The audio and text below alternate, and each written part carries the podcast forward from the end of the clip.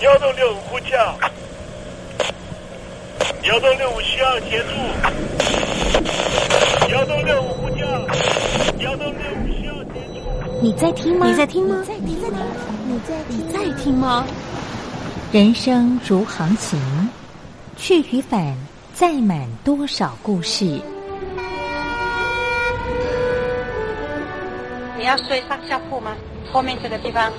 如果吵得太烈的话，三天都没有洗澡，真的很累，地上就躺着就睡了。我有看到我父母亲，我现在是要去看父母亲的状况。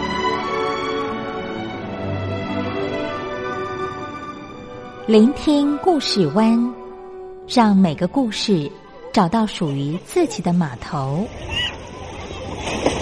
我到了那儿以后，我们就往妈妈家去。我一到那边，就感觉我妈妈已经她能够活活下来都不容易，我知道。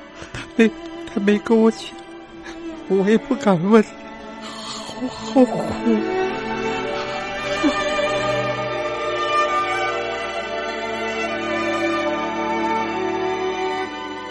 聆听故事湾，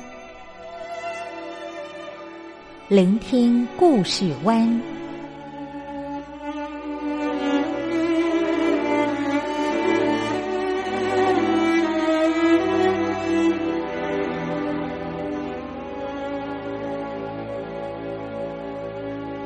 故事总有一个停泊的港湾。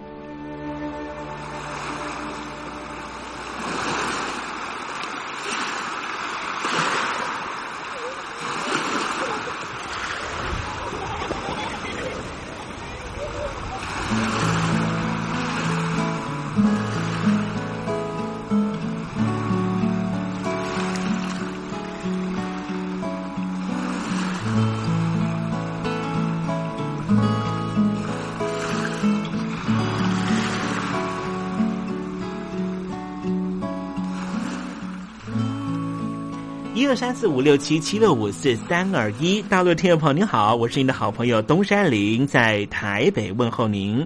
正在为您进行的栏目就是聆听故事湾，一二三四五六七七六五四三二一，全年无休，每天在空中为您服务。您在每天的凌晨三点十分，或是傍晚的六点十分，都可以在光华之声频道收听到这个栏目。聆听寰宇趋势，不用太多解释，因为聪明的你心中自有诠释。亲爱的听众朋友，我们的节目早晚各一次，听众朋友你可以选择最适宜的时间，和东山林共度这短暂的五十分钟的时光，就在光华之声的频道空中相见。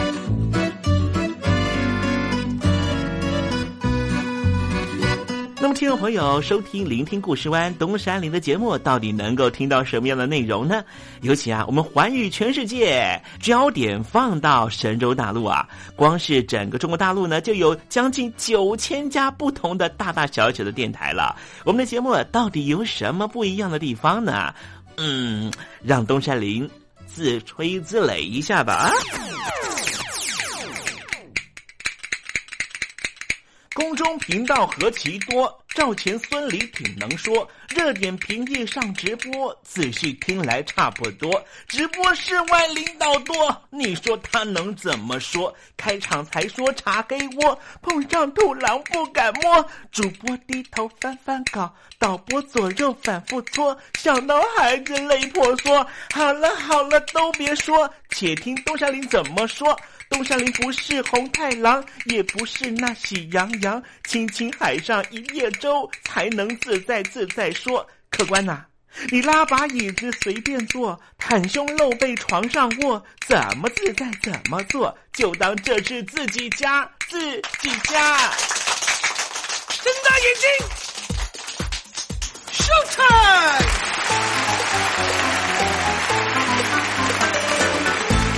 time！Hello，听众朋友你好，我是你的好朋友东山林，在台北问候您。正在为您进行的栏目就是聆听故事湾啦。为什么节目的开场要这样的隆重呢？因为在凌晨三点钟的时候才进行我们的节目啊。听众朋友可能正在打瞌睡之中，或是呢在睡梦之中，所以呢要赶快把听众朋友呢让那瞌睡虫踢到九霄云外啦。听众朋友，今天的节目非常的精彩，千万不要错过喽。那么精彩的内容到底包含了什么呢？赶快让东山林为您报告。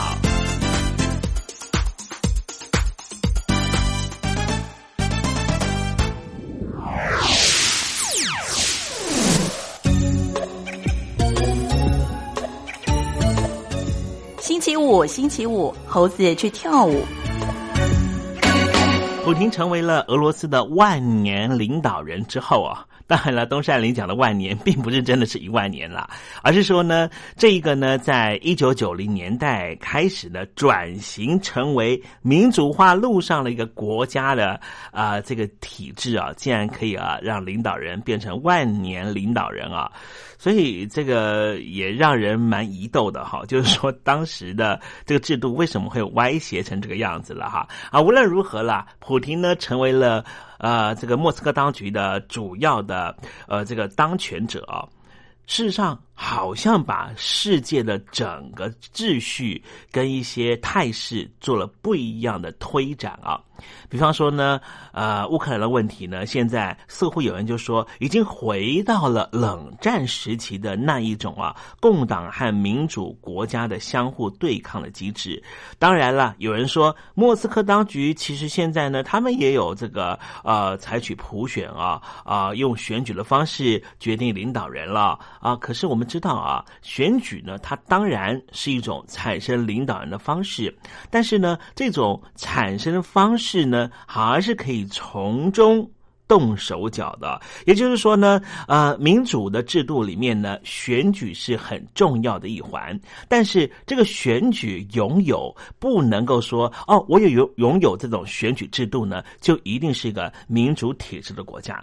比方说呢，这中国大陆呢也有选举哦，哦，你看啊，所有的这些人民大会的代表啦，还有这些政协的委员，不是也是透过所谓的选举的方式呢产生啊？但是呢。啊，我想所有的听众朋友都知道啊，啊，你应该是没有投票权可以决定任何事情吧？啊，好，待会在时政你懂得的环节里面，我们来谈谈乌克兰的问题了啊。那么今天节目的下半阶段还要为您进行另外一个环节，这个环节就是军心似我心呢。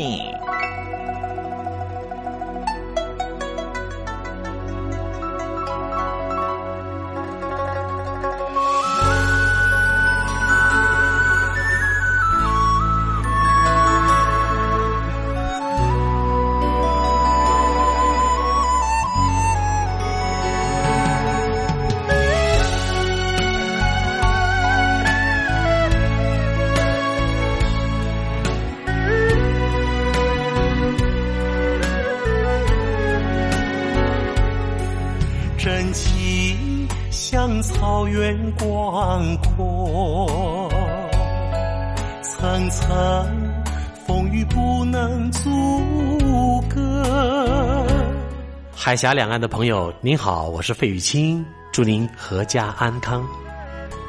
邀请您收听东山林的节目。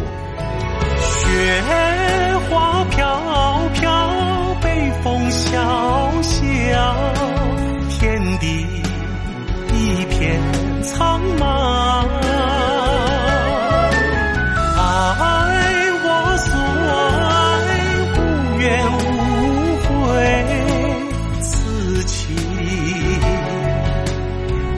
liễu.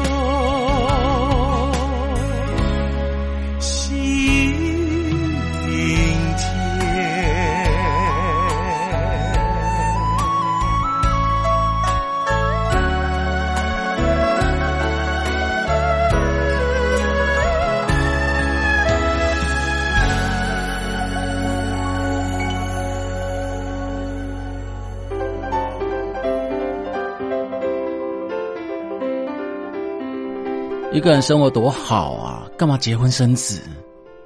我们没想过生孩子，不想被孩子绑住吧？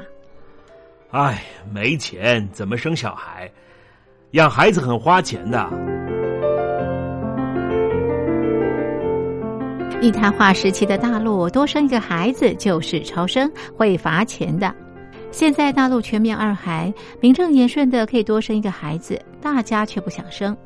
不生的情况下，大陆每年的出生率就像水滴般向下坠落。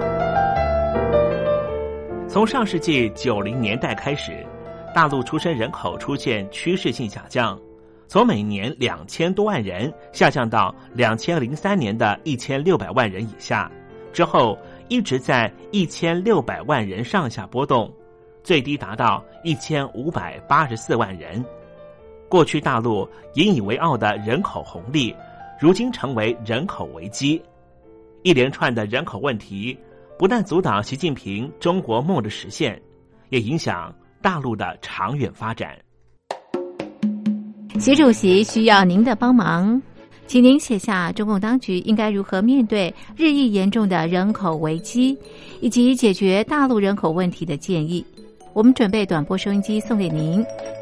只要来信参加“帮帮习主席”活动，写下中共当局应如何面对日益严峻的人口危机，以及解决大陆人口问题的建议，就可以参加抽奖。活动从现在开始一直进行到十月十五日。来信请你寄到台北邮政一千七百号信箱，台北邮政一千七百号信箱，嘉陵东山零收。电子邮件请寄到 l i l i 三二九小老鼠。Ms 四十五点 highnet 点 net，l i l i 三二九小老鼠 ms 四十五点 highnet 点 net，赶快帮习主席生娃哦！不不不，不对，是赶快帮习主席想办法。现在，请习近平同志讲话。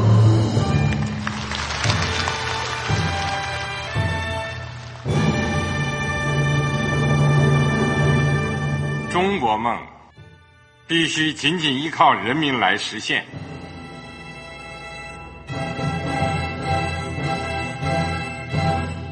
好国民得关心家事、国事、天下事。呃，谢谢发言人。我们注意到啊，现在那个外面有很多关于前中央政治局委员周永康的一些消息和报道。我不知道发言人对这个事情有没有什么可以呃透露、可以披露的。国家对于公事啊。不是什么东西都要公示的，我只能回答成这样了，你懂的。作为天津市来说，每年要偿还的这个公路建设的贷款量有多大？哎，这个郝国民，这个偿还的得回避时政敏感议题，因为他这个这个事儿我就不好再说太细。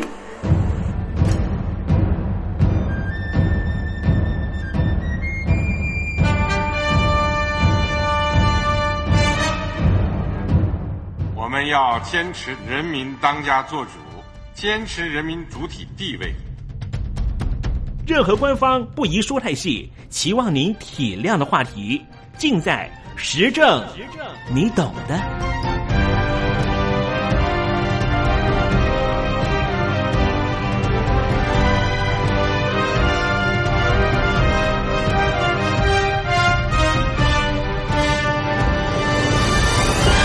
我只能回答这样了，你懂的。那些官方无法为您说太细的事情，就让东山林为您详细的说明白。天婆早上好，晚上好，正在为您进行的栏目就是聆听故事湾。此刻为您进行的环节就是时政，你懂的，一同关心焦点话题。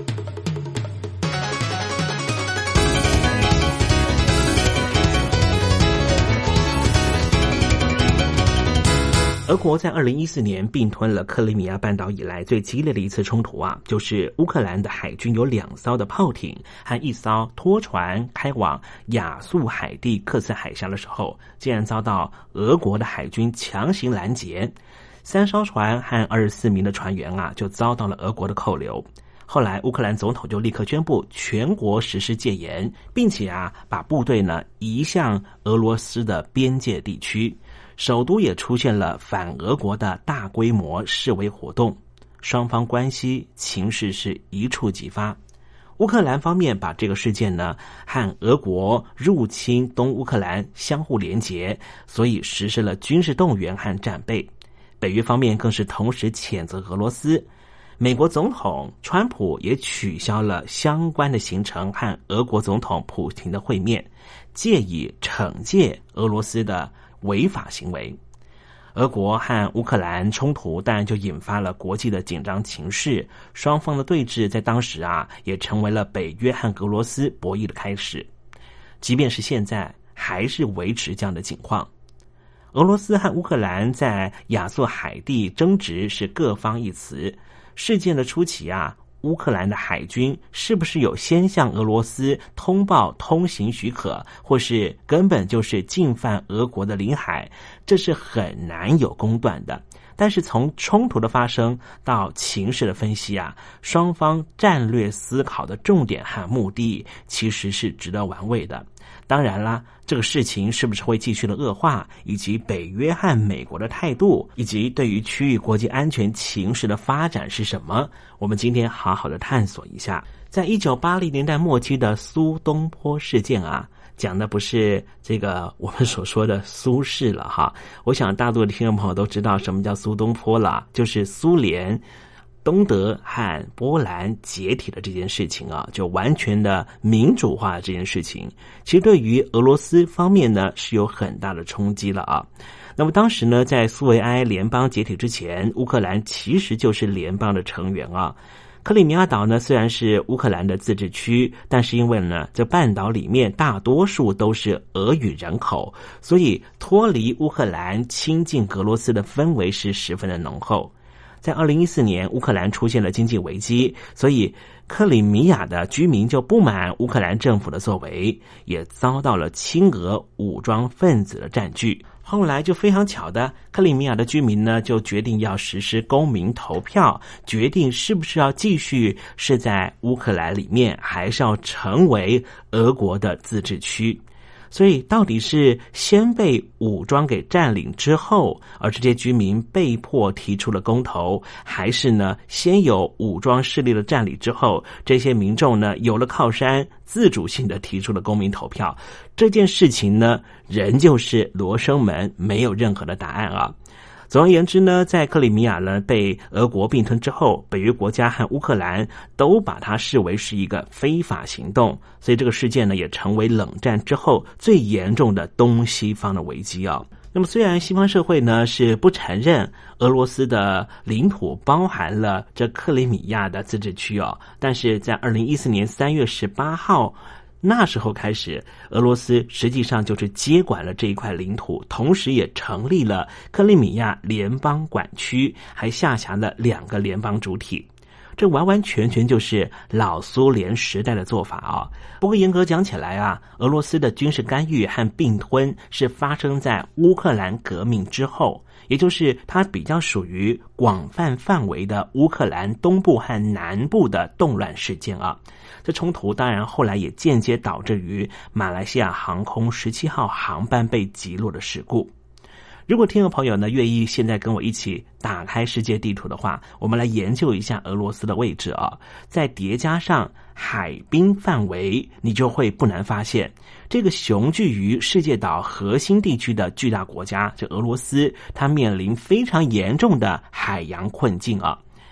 它的北面就是呢北冰洋啊，这漫长的开放的海岸线啊，但是终年都被海冰所包围，所以实际上呢是没有任何的啊海洋价值的。我所说的海洋价值就是呢，你任何的军舰是没有办法透过北冰洋离开你的港口的。那么在俄罗斯呢，只有西北的波罗的海，有如像是圣彼得堡这样的少数港口是可以使用的。那么俄罗斯在太平洋方向呢，就只有东南方的海参崴有它的出海价值。那么领土上面唯一一个直接面向温暖海洋的港口，就只有黑海沿岸了。那么黑海呢，实际上是一个封闭的海域哦，出口啊就在非常狭窄的土耳其海峡。那么克里米亚半岛呢，就身处在黑海北面的中央。所以，克里米亚之于黑海，就像是海南岛之于南海一样，它甚至比海南岛的重要性还要更强。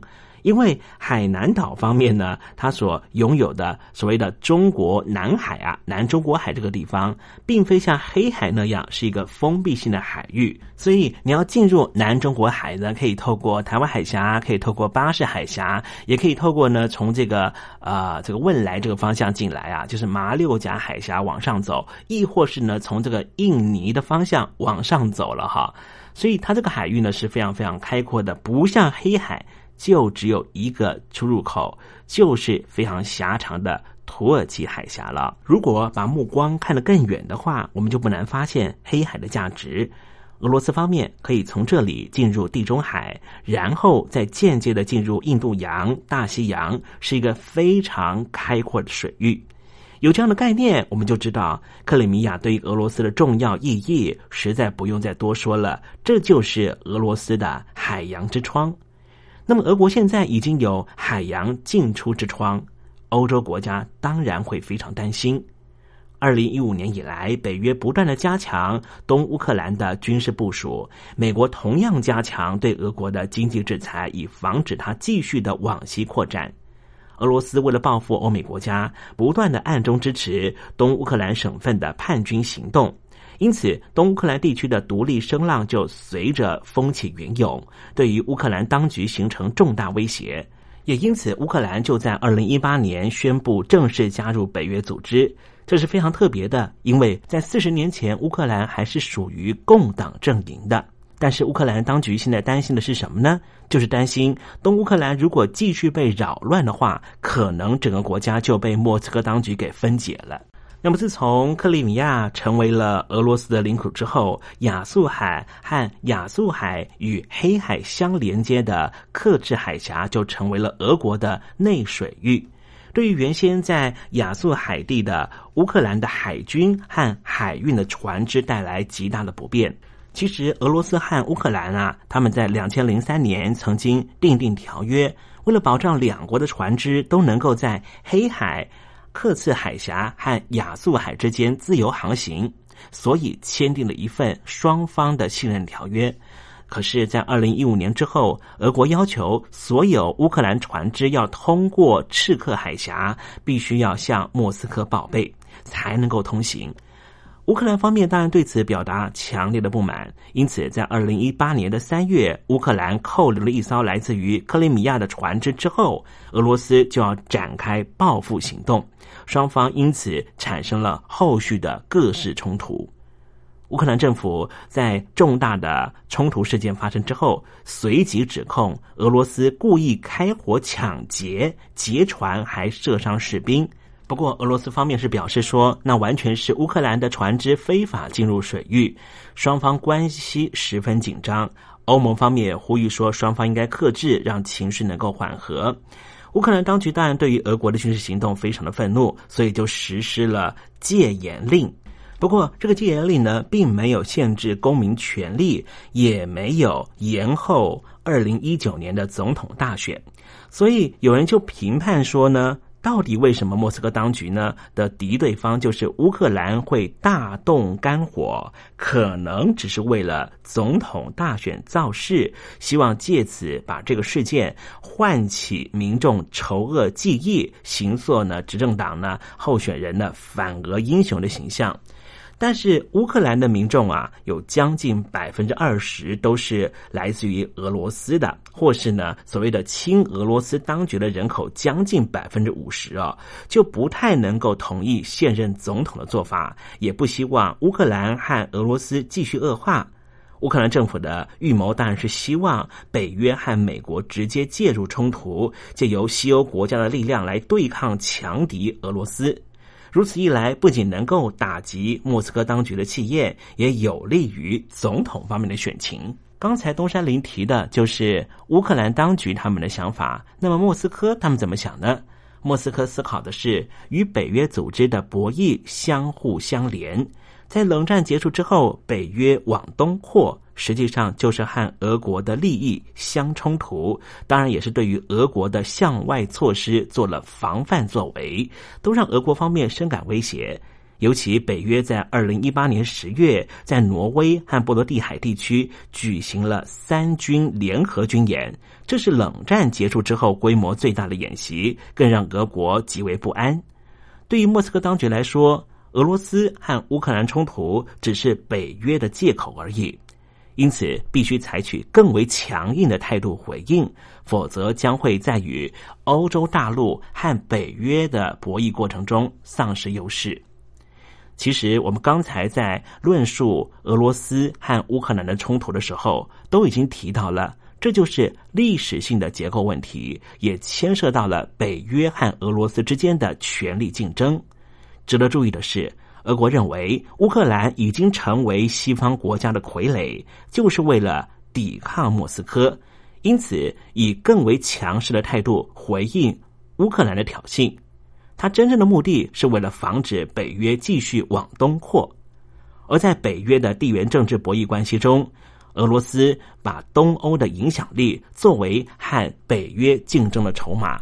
这意味着，北约如果想要介入莫斯科和乌克兰的问题，恐怕会引发俄军的全面反击。那么，现在乌克兰和莫斯科方面的冲突发展，也使得俄国不会轻易。对北约退让，否则影响力将会逐渐弱化。未来莫斯科当局恐怕会不断的投入更大财力、人力和科技，以增强对东欧的部署。相对着，美国和北约国家就必须对俄国遂行更强的武力遏制。双方的军事对峙和军备竞赛，恐怕又会重回冷战时期的对抗格局里。有些国际问题专家就说，其实现在不管是北约还是莫斯科当局，都是用旧的冷战思维来面对新形态的冲突。这样的思考模式，恐怕对于欧洲大陆的安全将会带来更不安的情况。听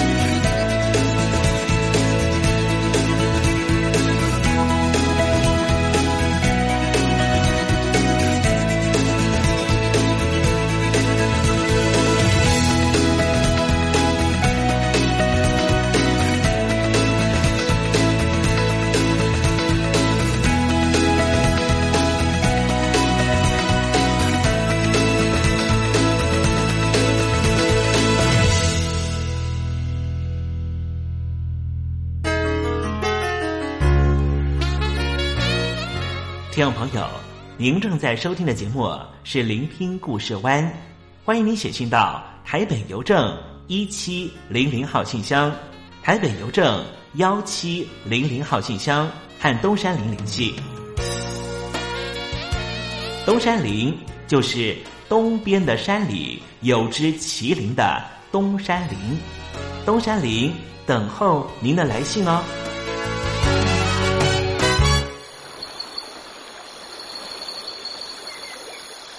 正在部队里的弟兄姊妹们，生活还适应吗？吃的还习惯吗？有家乡味吗？夜里爬得起身吗？床好不好睡呢？脱下军装，卸下盔甲，你还记得你自己吗？就让东山林陪你走过这几番寒暑吧。因为军心。自我心。黄昏，一段旧情，长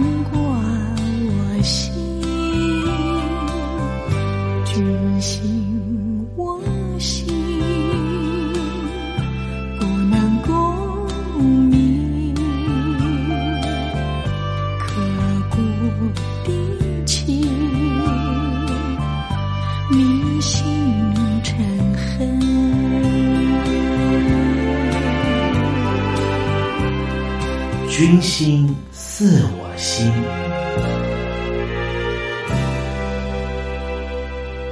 听众朋友，不是每一段亲密关系都会以失败收场，有些恋情可以顺利的走向婚姻，或是成为长久稳定的伴侣，但是有些则是感情慢慢转淡，最终以和平分手收场，没有任何争执翻脸，而留下美好的回忆长存心中。可是实际生活里面啊，尤其是。二十多岁出头的年轻人，年轻气盛，特别容易经历很糟糕的分手经验。如果这个时候又身处于比较桎梏的环境，像是在部队里面正在参军的过程里面被分手了，心里头肯定非常难过。所以，如何妥善处理分手、处理自己情绪的问题，这就是充满学问的课题了。今天在节目里面啊，东山林特别邀请到台湾最知名的两性关系的专家陈爱妮，告诉我们如何处理在部队里面、在桎梏的环境里面面临到被分手的局面。大家好，我是作家画家陈爱妮。人生的健康需要有免疫力，其中一种。非常重要的情变免疫力，不知道你是不是具备呢？首先，我要向各位年轻朋友们喊话，那就是我的恋爱理论。所有的恋爱只有最后一次有结果，所以绝大多数的恋爱都是没有结果，而是结束。这是我在七挑八选四加偶系列里面一而再再而三的向年轻朋友喊话。爱情它是一种充满变数与变化的有机体。它如果不是变浓，就是变淡；它如果不是男的先厌倦，就是女人先变心。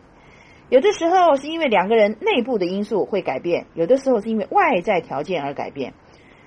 坦白说，爱情的千变万化就是爱情迷人的原因。再套一句我的人生格言：人生唯一不变的真理就是事情一定会变。我要请各位年轻朋友一定要接受变的必然。那么在情变当中，我们就可以学习经验，而不是得到创伤。我们一定要培养自己对于情变的抵抗力，那么这样子才会成为一个 LQ，也就是我们说的 Love L O V E 的高手。尤其是入伍的朋友们，因为两个人两地相隔，然后造成本来就经不起考验的感情会兵变，根本就不必压抑，因为他就像一个体质弱的人，天气一冷就容易感冒一样。这根本就是一件很自然又很平常的事情。有的时候，你们两个根本就感情基础不稳固，还没有论及婚嫁，你们这个感情迟早就会变，只是因为入伍而提早发生变化。这种兵变，我们哪里需要对他大惊小怪、反应过度呢？所以建议大家培养情变免疫力。那么方法呢，在这边建议几项。第一，就是前面向大家强调的。感情一定会生变的必然性，必须要建设这样子的心理建设。第二，我们要借着情变的经验，提升自己的挫折容忍度，这个在将来的社会生活当中是很需要的。第三，我们要感谢曾经拥有的经历，而不要去否定它。你可以把它写下来，你也可以把它写成歌词哦，我觉得将来是非常好的回忆。第四，我们正好要借着在部队里面的生活，它是非常单纯的。所以我们可以从事一些深入的思考，以及哲学的这种阅读。第五，我们积极的投入部队的这个团队活动，学习另外一种建设性的人际关系。第六，我们主动选择一两种技能或者是体能的操练，来转移啊发泄我们的精力，诸如此类。说不定就因为你面对了兵变，所以你在军旅生活当中。可以蜕变成一个哇，说不定是一个哲学家，还是技能高手，或者是乐观的 SQ 高手。到那个时候，你回头一看，你还会感谢曾经发生过兵变呢。在这边祝福大家，将来要有情感的美好幸福。恐怕过程当中的情变免疫力是不可免的一项本领哦。祝福大家，再见。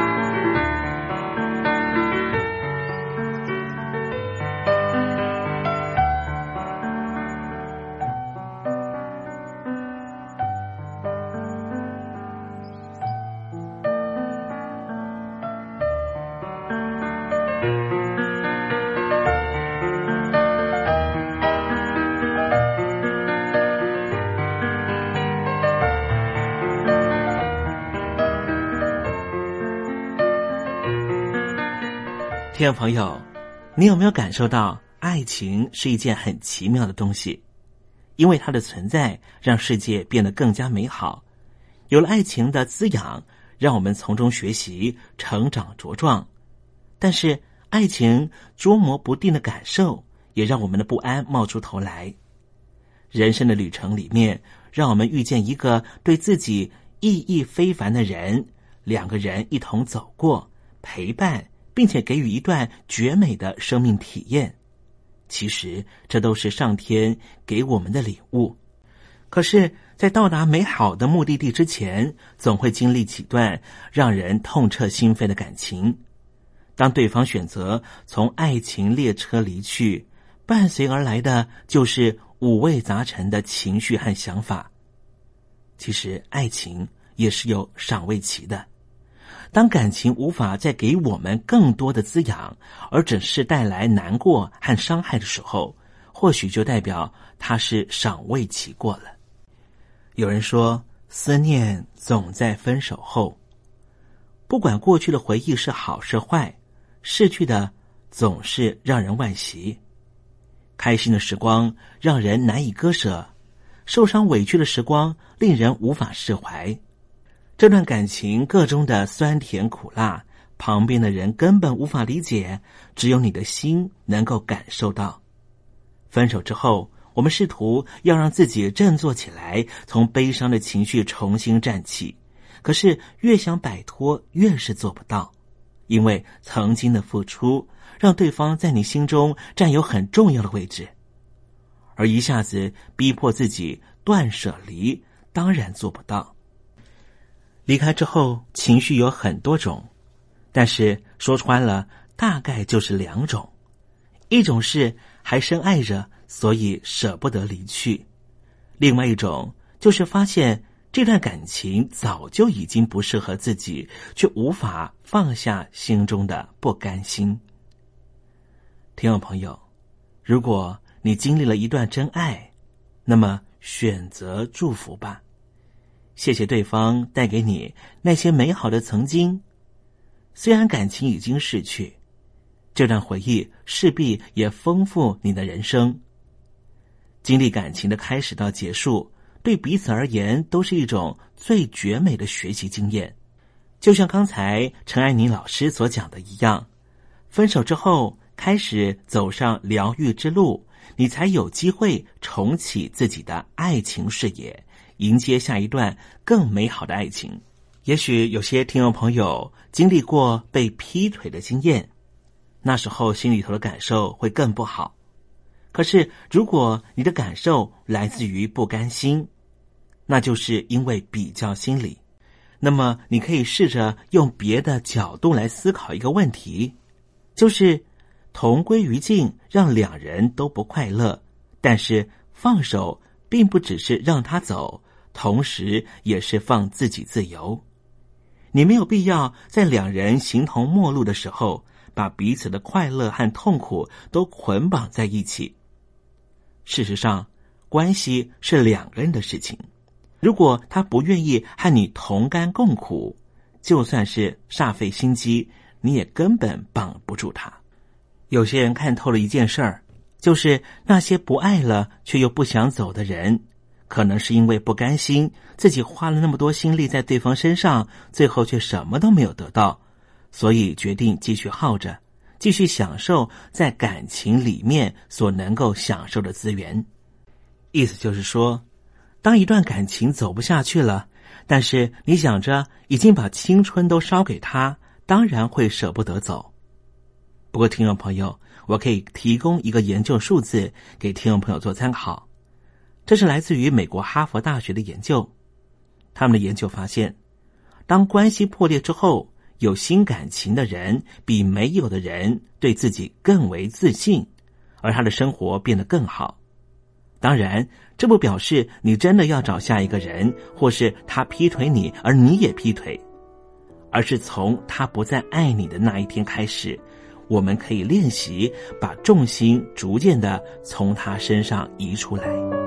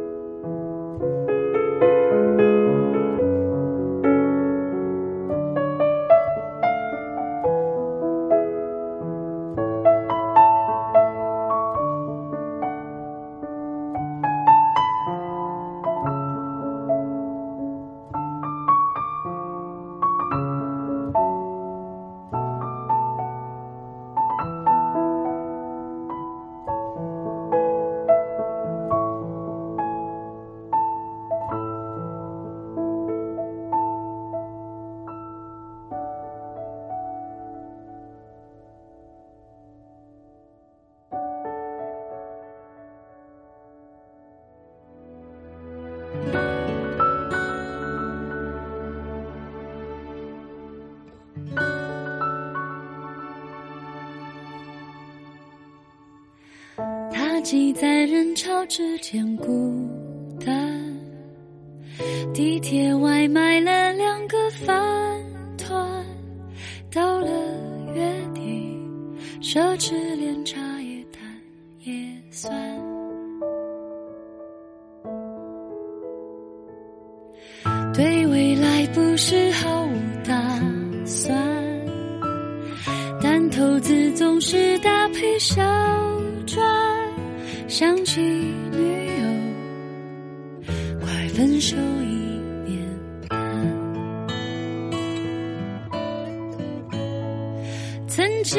两个人一盒饭也浪漫，记着紧紧搂着要抵挡风寒，携手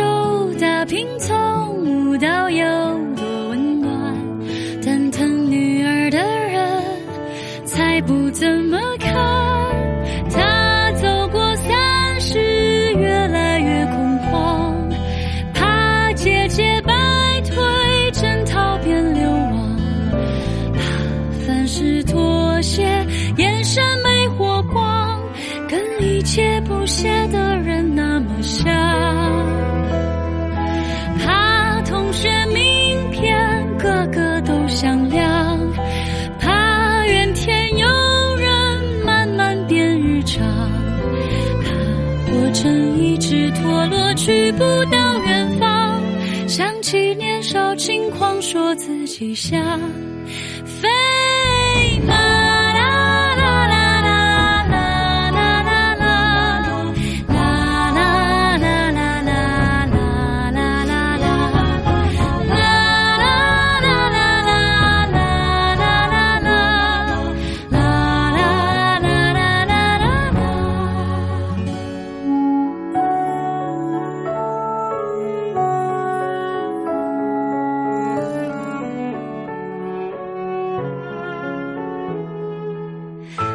微醺打了电话问安，他有些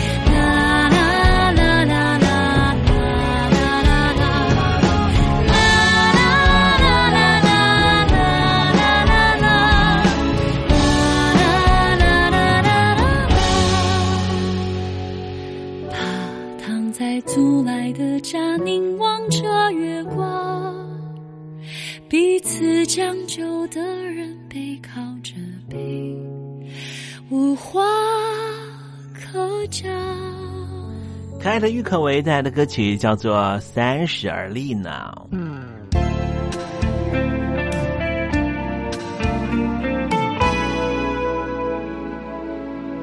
如果时间可以重来的话，听众朋友，你会做什么选择呢？每次在节目接近尾声的时候，东山林都会问自己这个问题：今天的节目扎不扎实？今天栏目的单元可以怎么调整，让节目更为顺畅？要如何透过节目内容的前后调整，让节目的整体性更为完整，让听众朋友能够享受到绝佳的听觉享受？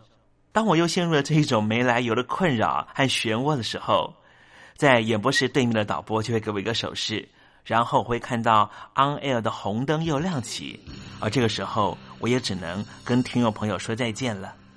听众朋友，我是东山林，今晚服务不周，请您见谅。就是明天，聆听故事安的整体直播人员将会更为努力。我们明天见喽。